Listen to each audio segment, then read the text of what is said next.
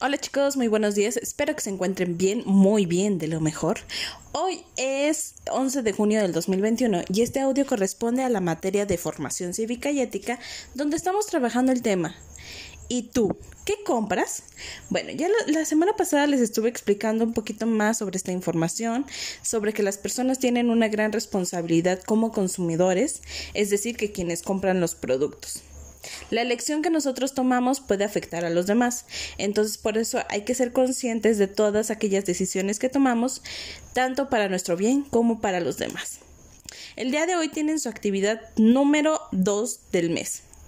La justicia consiste en dar a cada quien lo que le corresponde, en función de su esfuerzo o de sus necesidades, así como el de respetar los derechos de las personas, las normas y las leyes. Se relaciona con la igualdad como la libertad, como la equidad y con la capacidad de que una sociedad pueda satisfacer sus necesidades básicas y con ello lograr el bienestar social. Recuerden aquí que el valor más importante sería la, este, la parte de la equidad. No darle todos a todos lo mismo, sino lo que le equivale o lo que les serviría más. En este caso, en una sociedad democrática, respetuosa de la digna humana, de la dignidad humana, se espera que la justicia oriente los actos y las decisiones de las personas.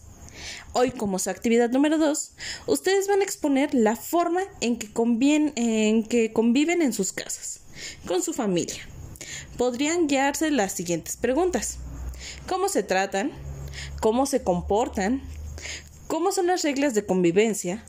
¿Las reglas aplican para todas las personas en igual o por igual? Bueno, ustedes van a responder a esto, me van a platicar cómo se han llevado en su casa, sobre todo ahorita que estamos en pandemia y que se han estado ustedes quedando en casita con sus hermanos, con sus papás, con sus mamás, este, con sus tíos, con quien se, con quien se estén quedando, me van a contar un poquito más a partir de estas preguntas, pero si me quieren contar un poco más, lo pueden hacer. Están libres porque este también es un derecho, la expresión. Eh, el poder eh, expresarnos libremente. ¿Sale? Cualquier duda que tengan sobre esta actividad, me pueden mandar un mensajito y se los voy a estar respondiendo vía WhatsApp.